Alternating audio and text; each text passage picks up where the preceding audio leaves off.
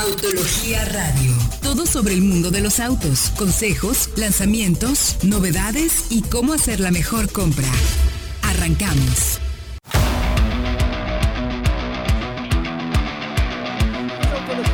Buenas noches, estamos transmitiendo como todos los jueves 8 de la noche desde el 105.9 de FM para, bueno, pues la ciudad de Guadalajara principalmente, pero a través de redes sociales e internet para toda la República. Así es, aquí estamos en vivo desde la cabina del 105.9 de FM. Les recordamos que se pueden comunicar con nosotros en los teléfonos en cabina 3811 364 3811 0415 o la alada sin costo 800 823 9450 ya con el nuevo esquema de marcación. De igual manera los invitamos a que se conecten a nuestras redes sociales a través de Facebook, a través de YouTube, estamos también transmitiendo en vivo. Y si tienen alguna pregunta, que veo que ya tenemos bastantes, saludos a todos. También nos hagan llegar todas sus dudas. De igual manera, les pedimos que si tienen alguna duda en el tema de compra de autos, también nos pueden escribir al correo que comprar Y bueno, pues Manuel, eh, está también en la Ciudad de México. ¿Cómo estás, querido Manuel? ¿Me escuchas? Bueno, parece que tenemos un problema de conexión, pero bueno, tenemos muchísimos temas muy interesantes. Vamos a hablar sobre el nuevo auto que fue a probar el primo hasta Chile. Fue a probar el Volvo S60, la versión ya para Latinoamérica, que también Manuel ya lo había probado en Estados Unidos. Y sobre todo tiene una muy interesante propuesta la marca sobre la comercialización en Latinoamérica. De igual manera también vamos a hablar de la prueba de la semana con el Toyota Corolla 2020, un auto que sí mejora muchísimo en todos los aspectos, pero que se mantiene como uno de los referentes repitiendo su fórmula que sabemos le ha generado muchísimos ingresos, es el auto más vendido de la historia, tal cual. Y bueno, también tenemos a Fred en la línea telefónica desde la Ciudad de México, que está en un evento bastante interesante. Cuéntanos, Fred. Así es, Diego, aquí estamos en eh, la Ciudad de México, en el Monumento a la Revolución, porque está el lanzamiento del nuevo Toyota Gazoo Racing Supra. Eso. Un coche muy esperado, como ya saben, y pues ya lo manejamos. Eh, todos los datos van a estar en, en autología.com.mx y en el canal de YouTube a las 10 de la noche en punto. Ahora es nada más una presentación de lanzamiento. Como tal, el coche ya lo manejó Héctor en Estados Unidos en el lanzamiento oficial y nosotros también aquí en el Centro Dinámico Pegaso, previo al lanzamiento. Exacto, eh, híjole, les recomendamos aquí, ya nos están diciendo que están esperando el test del Supra, ya tienen varias preguntas. Pedro, test técnico, sí, con alce, slalom, aceleración. Hicimos hecho una prueba muy interesante por ser el Supra, de aceleración 0 160 0, para que lo esperen. Muy bien. desde luego, todas las pruebas que caracterizan al, test técnico de autología. Exactamente, creo que ya está Primo en vía telefónica. No, todavía no. Ah, aquí estás. Digo, la tecnología a veces no tiene palabras, ya lo sabemos. Y por más internet que uno tenga, no necesariamente vamos a tener la mejor comunicación, pero bueno, efectivamente mi querido Diego, complementando un poco también la información y bueno, esperando a ver qué nos cuenta el buen eh, Fred Chabot sobre el tema. Eh, hay muchas emociones encontradas respecto al, al Supra, ¿eh? hay mucho que platicar al respecto.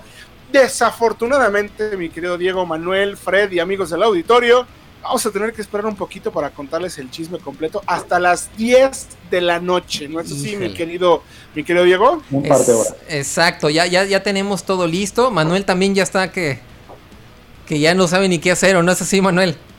Eh, sí, sí, sí, pues ya es que es un tema muy interesante porque es de esos coches que hay que manejar para ya tener una visión completa de las cosas, no, no solo hablar desde la teoría como suele pasar en muchos casos, ¿no? Exactamente. Y bueno, aparte tenemos más información para ustedes, como siempre, como todos los días aquí en Autología, toda la información del mundo sobre los autos. Y tenemos también eh, Ford, por ejemplo, hizo un llamado a revisión del Lincoln MKZ y el Ford Fusion. Estos autos pueden presentar una falla en los tensores de los cinturones de seguridad delanteros del pasajero y del conductor, haciendo un sobrecalentamiento del cable tensor de estos y que puede causar lesiones. Así que están haciendo un llamado a revisión de todos los autos modelo 2014 y 2015. Hay varios modelos involucrados también en México. Esto es en Norteamérica. Y los invitamos a que vayan a la página de Ford donde pueden checar el BIN a ver si su auto tiene el llamado a revisión o no. ¿Qué ibas a comentar, Fred? Sí, son, son 1023 autos para México, me parece. O sea, no son muchos, pero sí les recomendamos que chequen su BIN y se aseguren de que si su auto está incluido, eh, se le haga la reparación pertinente, que además es totalmente sin costo, hay que decirlo. Eso, eso. Entonces también estén al pendiente porque si van a un distribuidor y les quieren cobrar, tampoco se vale. Y bueno, pues cuéntanos un poco más, Fred, del evento. Cuéntanos qué, qué, podemos esperar de ahí de donde estás. Cuéntanos.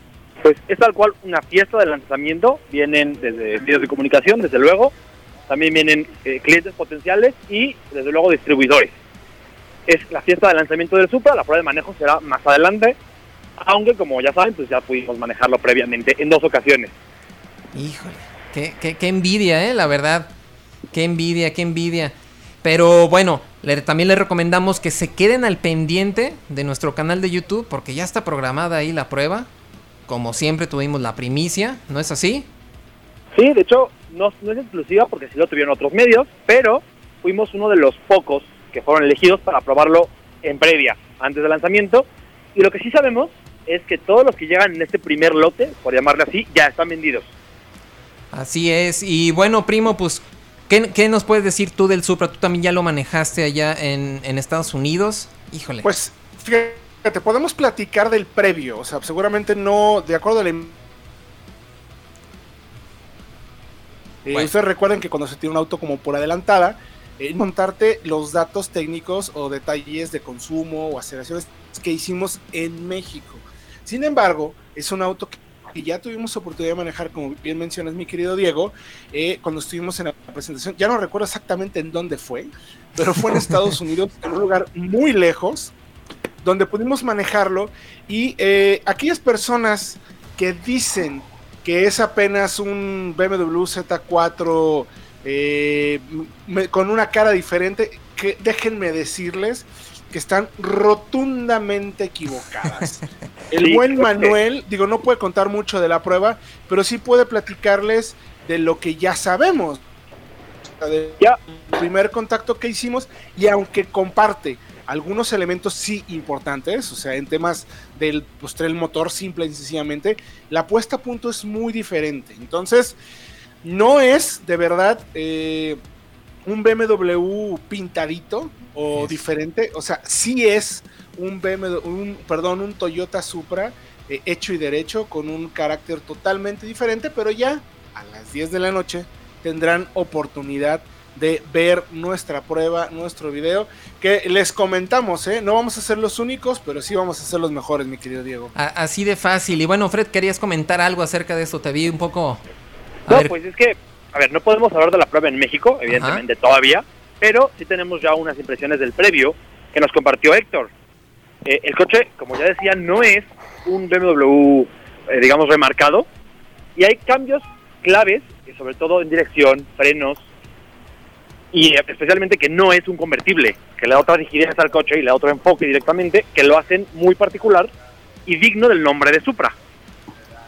Híjole, pues sí, entonces les recordamos que se queden al pendiente de nuestro canal de YouTube, que se queden también al pendiente de nuestra página y de las redes sociales porque vamos a postear el video, toda la prueba, toda la información como ya los tenemos acostumbrados aquí en Autología. Y bueno, ¿qué, qué más tenemos, primo? Tenemos una información de Mitsubishi. ¿Sabes qué? Sí, Diego, me parece muy interesante comentar esto. Mitsubishi ya presentó eh, la variante eh, plug-in hybrid eléctrica de Outlander. Es el primer modelo en el segmento que va, que llega con estas características.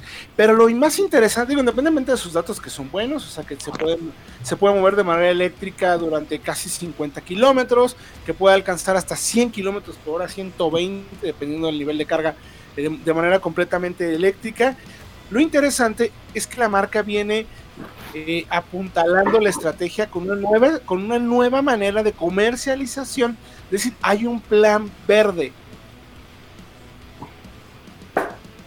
Mitsubishi le permite acceder al brazo financiero de Nissan eh, Renault Financial México y tiene un plan verde desarrollado exclusivamente para sus vehículos híbridos para el que quiera comprarse la Mitsubishi Outlander eh, Plug-in Hybrid. Es una tasa del 12.9%, pero lo interesante es que la puedes sacar apenas con 15% de enganche y el resto a 60 meses.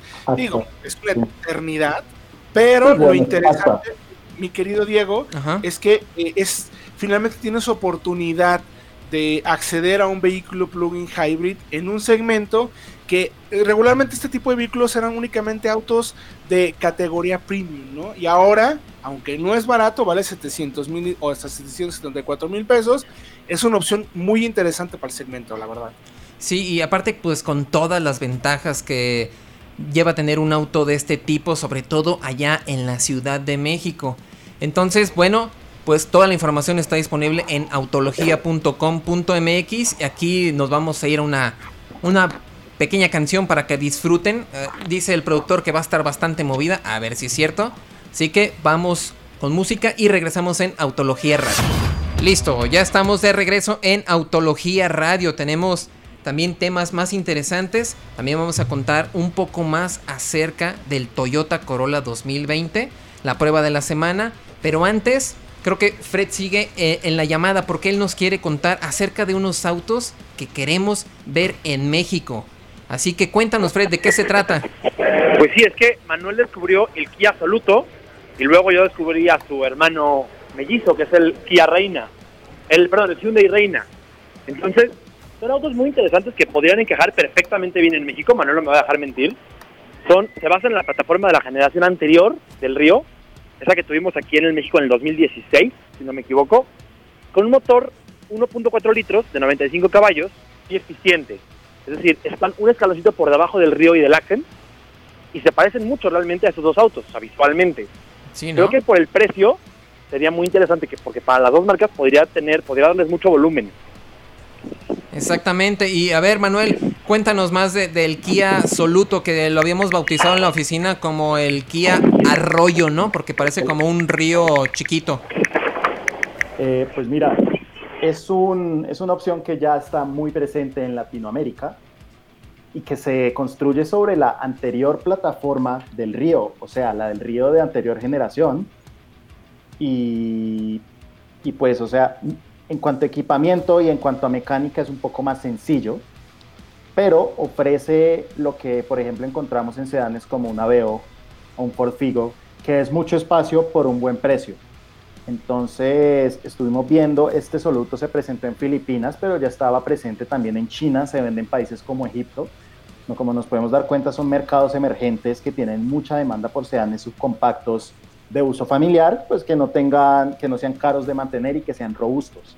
Y eso es justamente la necesidad de muchas familias mexicanas. Entonces, eso es lo que nos pareció interesante del Soluto, porque eh, muy, en la, muy en el estilo de lo que es un Aveo, por ejemplo, es un motor 1.4, el Aveo es 1.5, 94 caballos, contra los ciento y pocos del Aveo, una caja manual de 5 velocidades o una automática de 4, o sea, un auto muy básico, eso sí, al menos en Asia, no tiene, por ejemplo, posibilidad de equipar control de estabilidad. Solo dos bolsas de aire y ABS, que es lo, pues, lo mínimo indispensable. Y si algo tiene Kia, eso sí es que pues tiene un buen estándar en seguridad en toda su gama, desde el mismo Río con seis bolsas y SP en toda la gama, desde el más económico. Y ahí está la clave. Un Río empieza en 254 mil pesos más o menos y un soluto podría empezar más abajo, justo donde empiezan estos sedanes básicos, desde unos 190 hasta unos 230. Ahí podría tener lugar el soluto. Ahora, recuerden, estamos planteando un escenario hipotético. No es que el soluto esté confirmado para México porque no lo está, pero estamos planteando qué podría pasar con un sedán de entrada de Kia. Ahora, fíjense esto, porque el soluto no contempla, por ejemplo, el SP pero su mellizo de Hyundai, el Reina, sí lo puede incorporar en el mercado chino. Mm. Entonces queda claro que la plataforma como tal, sí digamos que puede recibir este sistema. Entonces, con eso podríamos pensar en que, de nuevo, hipotéticamente, podría tenerlo en México. Lo que sí no tienen ni en China ni en, Sudamérica son las bolsas laterales y de tipo cortina. Ah, Eso sí, son coches muy básicos. Pero es que imagínense, si Kia tiene ya un volumen de más de 100 mil unidades por año en México, sin un coche accesible, imagínense ahora con este Soluto, por debajo de 200 mil pesos. Y entonces estos autos deberían serían una mejor opción de, de, autos como el Picanto que tanto se ha mencionado que va a llegar, que va a llegar, que va a llegar. Yo creo que tendría mucho más sentido ofrecer uno de estos autos que de veras son como para mercados emergentes como tal. Que incluso el Picanto, que es un auto pues más, digamos, para mercados más... Eh, ¿Cómo lo podemos decir? Más de primer mundo, exactamente. Y eh, que podrían canibalizar las ventas de sus modelos actuales, ¿no? Entonces, estos vehículos más económicos y más más pues, accesibles tal cual, en realidad sería una mejor opción. Sí, porque, bueno, el Picanto de hecho tiene dos versiones. La versión europea, que es como tú dices, más desarrollada y más costosa.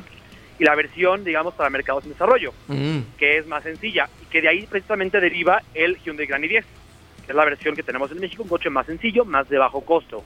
Okay. y ese es el, es el problema, por ejemplo, del Hyundai Reina, que aquí en México tenemos un Gran i10 sedán y quedaría muy cerca del Gran i10 y del Accent y podría canibalizar. Pero el Soluto me parece todavía más, digamos, posible, porque no hay en México un sedán más abajo. Mm, entonces son eh, propuestas bastante interesantes. Y pues, ¿tú qué opinas, primo? ¿Qué crees que lleguen a nuestro país? Yo, yo creo que de acuerdo la katana que está teniendo tanto Hyundai como Kia, porque también recordemos que hay un primo hermano de este modelo, del, arroyito, que se llama Hyundai Reina, que se basa, que se baja, se basa tal cual en el Accent. Eh, me parece que será una oportunidad buenísima. Quizás la duda mayor que me queda es si no van como del todo en la línea que ofrece en términos de nivel de calidad, y lo voy a entrecomillar porque no porque sea un vehículo de bajo costo tendría que ser de sensación mala o barata para, para la marca, pero quizás no es un poco lo que nos tenía acostumbrado la marca. Aún así, creo que por el precio y considerando cómo se encuentra el mercado hoy en día, no lo veo nada, pero nada descabellado que estos vehículos pudieran llegar, porque sí son opciones, eh, insisto, de muy bajo costo y que ya vemos cómo se está vendiendo Figo, cómo se vende Aveo, cómo... Sí, estas propuestas de... Nuestro mercado adora este tipo de... Exactamente, son esos los autos que se están llevando todas las ventas. Y a ver, Fred, cuéntanos, ¿qué más nos, qué más nos vas a, comentar?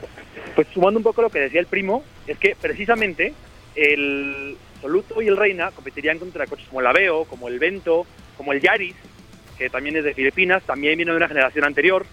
Y no es por un tema de bajo costo que no pudieran encajar, sino porque en el caso de Kia específicamente, se han, se han distinguido por tener un equipo de seguridad muy alto en todos sus autos. Y con el Soluto podrían, digamos, bajar este estándar que no sé qué tan beneficioso pudiera ser para ellos más adelante. Pero de que tendría clientes y tendría volumen, no me queda duda. Exactamente, pues como comentas, yo creo que también sería una muy buena opción. Y bueno, pues esperemos que la marca nos esté escuchando y a lo mejor de veras se anime a traer estos vehículos para acá. Así que, bueno. exactamente. Sí, ¿no? A, lo mejor sí nos están escuchando. Y... Un llamado. Exacto, así. Un llamado a las marcas. Seguramente nos están escuchando. Pues no es que nosotros queramos hacer el papel de cargados de producto, pero oigan, pues esto no está nada mal, ¿eh? La verdad. Y bueno, pues como ya saben, toda la información está en autología.com.mx. Vamos con musiquita otra vez en este jueves por la noche lluvioso acá en Guadalajara. Así que ahorita regresamos en Autología Radio. Estamos ya de regreso en esa Autología Radio transmitiendo en el 105.9 de FM. Les recordamos nuestras líneas de contacto para que esté pues, en comunicación con nosotros en el arroba autología online, arroba solo autos a través de nuestras redes sociales. Estamos transmitiendo también a través de Facebook Live y YouTube Direct bajo las cuentas de Autología y Autología Online. También tenemos teléfonos en cabina que el buen Diego les comentará ahorita porque yo ya no me acuerdo, mi querido Diego. Así es, pueden comunicarse al 38 11 36 4, 38 11 04 15 o la alada sin costo 800 823 94 50.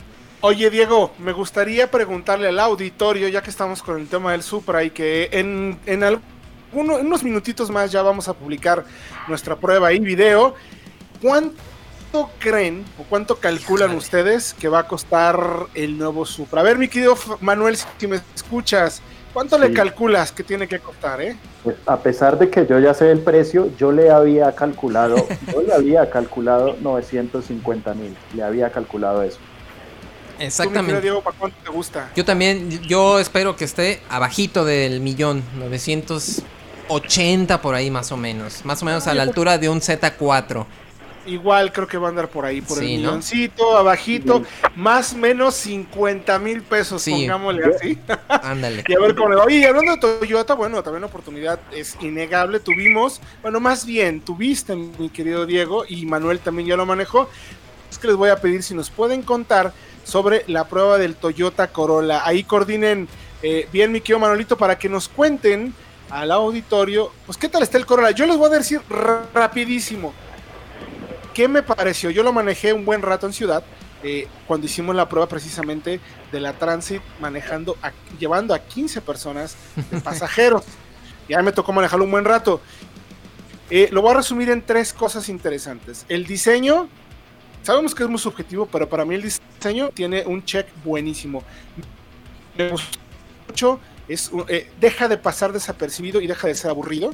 Número dos, me agrada que siga siendo pues el auto que se maneja bien, confortable, no es rápido, no es aburrido tampoco, pero es un buen citadino. Y el 3, me hubiera gustado un... ¿Un qué? ¿Un qué? A bordo, por así decirlo, sentir un auto de una más nueva. pero bueno, hasta ahí eh, les dejo conectado para que ustedes nos compartan a ver qué piensan al respecto. Exactamente, pues esta doceava generación del auto más vendido del mundo, así tal cual, el auto más vendido de la historia, tiene, como ya comentas, una renovación completa y sí, el diseño yo creo que es bastante agresivo y pinta bastante bien. Manuel tuvo la oportunidad de manejar el modelo hatchback en Estados Unidos y pues a ver, cuéntanos tus impresiones del Corolla, Manuel. Pues bueno, para empezar, Diego, eh, la coincidencia es que el hatchback que manejé tiene el mismo motor y la misma caja del sedán que tuvieron a prueba en Guadalajara, el equivalente al SE, un 2 litros de 170 caballos, que junto a la versión híbrida, me parece que son los motores, pues las opciones mecánicas que valen realmente la pena en la gama Corolla, porque los de entrada increíblemente mantienen ese 1.8 que viene desde hace que dos generaciones, tres, perdón, tres generaciones. Entonces, pues a ver, ya es hora de que, por más que sea un motor confiable, ya es hora de que las versiones de entrada también tengan un motor moderno, porque ahí está el Mazda 3, ahí está el Jetta, ahí están los coreanos con motores al nivel de lo que es el segmento de los compactos, que pues cada vez está subiendo más de precio. Entonces, que dejen las mecánicas modernas también para los Corolla de entrada. Yo creo que ese es un punto a mejorar. Exactamente, y bueno, Independientemente de eso, realmente vimos que la generación anterior, la que acaba de salir, pues sufría con la veteranía de su plataforma, con todo, porque incluso nuestro megatest técnico de sedanes compactos quedó en penúltimo lugar. Solamente venció al Nissan Sentra, entonces era como que urgente eh, recibir esta actualización. Y vemos que con la nueva plataforma TNGA, que ya la hemos visto también en otros modelos muy recientes de la marca, realmente la calidad de marcha, el espacio y la respuesta del bastidor realmente fueron, o sea, es un avance importante en este auto. Sin embargo, con este diseño tan espectacular, la verdad, e, esta versión SE tiene una vista muy agresiva, estos faros con las luces, las luces diurnas triples de LED, realmente tiene un aspecto deportivo bastante interesante. Incluso en la parte trasera tiene un difusor así enorme que igual no es funcional, pero yo creo que se ve bastante bien. Sin embargo, al manejarlo, no se transmite este... Como todo el sentimiento que tiene el, diseño al manejo. Sí sigue siendo el auto más confortable, sigue siendo muy, muy, muy confiable. Y... Pero bueno, se queda con la fórmula que tanto éxito ha logrado, tal cual. Y creo que, a ver, Fred quiere contar algo del, Corolla, porque él también lo, manejó en, en, el previo. Fred, ¿sí me escuchas? ¿Me escuchan? Ah, ese. Sí, aquí estamos. Lo puedo manejar en el lanzamiento, previo a, que llegara a México, la versión sedán. Y pues sí, como mencionaba Manuel y tú, Diego, son coches, es un coche mucho más ágil. Y creo que es el primer Corolla realmente ágil en muchos años. Sí. Eh, la dirección es mucho más rápida que antes. Y en conjunto con ese chasis responsivo, ese chasis más ágil, pues le permiten ser un, un coche mucho más dinámico que antes. Aunque yo me quedo con la versión híbrida. Eh, sé que la prueba es del SE, pero pienso que si buscas un coche, digamos, más dinámico por 420 mil pesos, tienes ahí a un Jetta o a un Mazda 3. Pero el híbrido, por aproximadamente el mismo precio, tiene consumos muy interesantes. Y ahí no hay otro en el segmento que le llegue siquiera cerca. Exactamente, luego sabemos que comparte la mecánica híbrida con el Prius, entonces también es una garantía. Pero bueno, esta versión SE, obviamente, le hicimos nuestro test técnico de rigor, fuimos hasta el Autódromo Guadalajara y en realidad tuvo un comportamiento bastante bueno. En la aceleración hicimos 12.3 segundos de 0 a 100 kilómetros por hora, una cifra eh, normal, digamos, en el segmento. Vemos que los sedanes eh, coreanos que tanto dolor de cabeza le habían causado a Toyota. En realidad ya se pone a la par de ellos, sobre todo también en equipo. Y bueno, a pesar de que tiene con la caja CBT, que tiene una peculiaridad con la marcha, en realidad es bastante interesante. En el, slalom y en el alce también mostró un comportamiento bastante bueno, con algo de sobreviraje, pero en realidad la electrónica es suficiente para mantenerlo y hacernos hacer el ejercicio sin problemas y con toda la confianza posible. Y bueno, vamos a ir a un corte. Eh, ahorita regresamos en Autología Radio. Muchas gracias Fred, quedamos al pendiente de lo que nos cuentes del Toyota Supra, así que vamos a un corte. Decisión de compra. Listo, ya estamos de regreso en Autología Radio con toda la información. Le recomendamos que nos llamen aquí en cabina al 38 11 36 4, 38 11 04 15 o Lada sin costo 800 823 94 50. También pueden escribirnos a todas nuestras redes sociales en arroba autología online, donde también estamos transmitiendo en vivo desde Facebook y también desde YouTube Direct. Y bueno, tenemos a nuestro infiltrado Fred Chabot allá en México con la prueba del Supra. Ahorita vamos a publicar todos los detalles del Supra, así que quédense al pendiente y también si apenas están conectando con nosotros, les recomendamos que se suscriban al podcast de Solo Autos, el podcast de Autología Radio. Estamos disponibles en Spotify, también estamos disponibles en iTunes, en Podomatic y en la página en el home de autología.com.mx para que disfruten de toda la información cuando ustedes lo necesiten, tal cual. Y bueno, en otras noticias, andabas allá en el Cono Sur, primo. ¿Qué fuiste a manejar? Cuéntanos. Así es, mi querido Diego, pero ¿sabes qué? Me gustaría, antes de todo eso, primero, a las 9 de la noche en punto, en cuanto acabemos el programa, vayan por favor al canal de Autología de YouTube, porque ya tenemos ahí la prueba, el test técnico que hizo el buen, el buen Manolito. Ahí, verán todos los detalles, precio, absolutamente toda la información. Por otro lado, antes también de eso, hubo una nota que no mencionamos en los otros bloques, mi querido Diego, que es el peso. Ya se de, Oye, de veras. Reveló el peso del Ford Shelby GT500. Exactamente. Ya ven que nos van. Bueno, nuestro. Sí, nos van soltando la, información en migajas. Y, ya tenemos eh, el peso, ya nos dieron la, primero la potencia, después nos dijeron que sí iba a haber manuales, entonces ya nos dijeron el peso, híjole, está, Está pesadito, ¿no? Está como nuestro productor, mano. Ándale. cuánto, ¿Cuánto pesa Manuel? ¿Te sabes el dato? Pues Diego, se fue hasta los 1916 kilos. Híjole. Eh, es, una, es, una, es un pequeño manatí, por decirlo así, que se compensa en parte pues porque tiene bastante potencia, pero pues son 760 caballos pero si ya nos ponemos con datos duros, eh, la relación peso-potencia queda muy cerca de la de un Camaro ZL1, y eso que tiene 110 caballos menos el Camaro. Uy. Así que un Shelby GT500 tiene que cargar con 2.5 kilos por caballo, y el Camaro 2.71, entonces esa ventaja en potencia al final del día, pues, pues se fue en peso, ¿no? Casi toda. Obviamente influye la caja, el chasis y otras cosas, pues ya para el manejo en general, pero Sinceramente, muchos esperábamos que siendo el modelo insignia eh, fuera a ser un poco más ligero. Yo creo que la culpa de todo eso lo tiene esa caja espantosa de perilla. Sí, ¿verdad? La, ruedita. Eh, sí, la perilla, ¿y qué es eso? Pero bueno, y bueno, ahora sí, ¿ustedes qué opinan del GT500? Están comentando Dorian a través de nuestro chat en vivo que el GT500 es un Corvette caro, que el primer GT350 pesaba apenas 900 kilos. Mira qué buen dato. Qué buen dato, ¿eh? Pero bueno.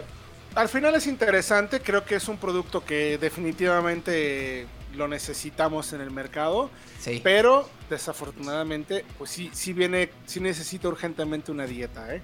En ese sentido. Pero bueno, ya para eh, no darle más bola a ese tema, me gustaría contarles rápidamente y luego ya también agradecería si el buen Manuel cuenta un poco más del detalle, porque sé que mi conexión no es de lo mejor. Eh, primero, el hecho de haber ido a Chile a manejar el Volvo S60 que ya se vende en México y que sabemos que cuesta menos de 700 mil pesos con un muy buen nivel de equipamiento. 100 eh, mil pesos debajo de el que sería su símil en BMW con el Serie 3 y 120 mil pesos por debajo con su símil en potencia que sería el C300 Sport más o menos nivel de equipamiento, pero así casi casi parejos. El Volvo tiene esa característica. Es solamente una versión que es la versión Ignite, la entrada. Trae prácticamente todo menos eh, el sistema de eh, control de velocidad de crucero adaptativo. Mm. Tampoco tiene el sistema de monitoreo de punto ciego. Pero de ahí en más, el equipamiento es muy completo. Pero lo interesante, y luego ya le doy paso a Manuel para que nos cuente más del tema de manejo, que él tuvo más oportunidad de manejarlo en Los Ángeles que nosotros en Chile. Eh, lo interesante es reorganiza cómo va a operar a nivel Sudamérica. Va a haber dos centrales, una en Brasil y otra en México. Y para Volvo Mundial, esta área desde México hasta Tierra de Fuego se convierte en un país. Mm. Entonces, eso le va a permitir a Volvo negociar mejores precios, mejores versiones y sobre todo poder mover entre los diferentes importadores de la zona, digamos el de Panamá, el de Costa Rica o el de Argentina o el de Chile, mover producto dependiendo de dónde se necesite más. Eso es un tema, me pareció sumamente interesante porque eh, le permite entonces a Volvo, Volvo vende alrededor de 300 y tantas mil unidades anuales 350 mil, si no, no recuerdo el otro que me dijeron, me parece que va por ahí. Solo México vende 2.500. México no puede levantar la mano y exigir, pero toda la región vende más de 30 Y déjenme darles, déjenme darles un, un último dato que fue muy bueno para que vean en qué nivel se encuentra nuestro país en el tema de autos premium. Volvo eh, el área premium, los vehículos premium en el continente de México hacia abajo, insisto, como esa parte de la TAM, por así decirlo, Brasil vende 50 mil unidades de autos premium. México, bueno, todo el, todo el resto de los países, 50 mil también. Solo México vende 60 mil autos premium. Vendemos más autos premium en México que en Brasil o que el resto de los veintitantos países. Así es que eso en un mercado interesante para las marcas premium en nuestro país, por supuesto. Y de ahí entonces que el S60 sea clave para Volvo y para la región. Ya tú cuéntame, mi querido Manuelito, por la parte más técnica, ¿no? ¿Conviene o no conviene un auto como estos? Pues es un auto interesantísimo en su segmento, Héctor, por la gama de motores. Para empezar, recordemos que Volvo estandarizó que su gama fuera de cuatro cilindros, así que hasta cuatro cilindros le pueden sacar potencias que van desde abajo de los 200 caballos, pasando por los 252 del T5 y hasta los más de 400 en los T8 híbridos que pues no sé qué te habrán dicho, no sé si vaya a llegar después a México, porque de momento tenemos T5, ¿no? Bueno, si me permites, hay, otra, hay otro tema ahí bien interesante que me contaron. Año modelo 2021, de, Volvo, es decir, en un año exactamente, en el, en el 2020 para estas fechas, toda la gama de Volvo, S60, XC40, XC60 y XC90, van a tener como opción un plugin hybrid conectable. Así de sencillo. Mm, entonces es bastante interesante la apuesta que está haciendo Volvo. Sabemos que tiene un compromiso también muy fuerte con la electrificación que no necesariamente tiene que ver con los vehículos completamente eléctricos. Y bueno, pues aquí lo estamos viendo, ya te dijeron que para el año que entra van a empezar a llegar todos. Pero ahora sí, Manuel, cuéntanos acerca del manejo de, del Volvo S60. Lo primero, Diego, es que es un auto que tiene su propia identidad, porque lo que ha pasado en los últimos años y que me ha parecido un error es que muchos se han querido, unos, muchos han querido imitar al BMW Serie 3 y ese no es el caso de Volvo. Volvo se ha ido por su propio lado. Volvo ha querido decir, no, pues yo hago las cosas a mi manera y se han ido hacia un auto cómodo, hacia un auto refinado, hacia un auto que va excelente en autopista. Puede que no sea el más ágil en curvas porque recordemos que es una arquitectura de motor transversal que pues con tracción delantera en las versiones de entrada y ya tracción integral eh, en las más equipadas. Es un auto que no prioriza la agilidad, pero a cambio te da mucha comodidad y en eso no se incluye, por ejemplo, la suspensión. También influye el calibrado de la caja, muy suave esta caja iSIN de, de 8 velocidades. También influye los asientos, que para mí los asientos de Volvo junto a los de Mercedes-Benz, por ejemplo, aunque ya no tanto como antes, son de los mejores de la industria. Entonces, son esos pequeños detalles que van sumando y sumando y sumando hasta que al final tenemos un auto mucho más refinado o más refinado que el promedio en su segmento, más que incluso antes porque han mantenido cierto estándar que otros han ido abandonando. Y además de eso, por un precio muy competitivo, que esa es la clave de Volvo. Tenemos un precio muy por abajo de sus alternativas directas y con más equipamiento. Porque para tener sus alternativas directas con el mismo equipamiento de lo que trae el S60, hay que irse pues hacia el catálogo de opciones. Entonces, pues ahí está la respuesta. Exactamente. Y bueno, pues ya saben, toda la información está disponible en autología.com.mx y les recomendamos a todos los que están en vivo de en YouTube que vayan ya a nuestro canal. Vayan al canal porque ya está la prueba, el test técnico del Toyota Supra. Sí, ya, ya. ¿Cómo ves, primo? Que la verdad quedó espectacular. Oye, gracias a Centro Dinámico Pegaso por prestar unas instalaciones. Eh, la verdad es que quedó un video, creo que es de los mejores que hemos hecho, eh, la verdad. Oye, Diego, pues agradecerles a todos por nos hayan acompañado. Mi querido Manuel, gracias. A Fred, también muchas gracias hasta Ciudad de México. Y yo me despido, mi querido eh, Dieguiño. Ahí ya eh, despide, por favor, con buena lead y agradecer a todos los que nos escucharon el día de hoy. El próximo sábado, 11 de la mañana, por la misma frecuencia. Exactamente, nos escuchamos el sábado. Y bueno, gracias por escuchar Autología Radio. Nos vemos en la próxima. Autología Radio. Entra a www.autologia.com.mx y mantente informado con los análisis más completos para tu próxima compra. Autología Radio.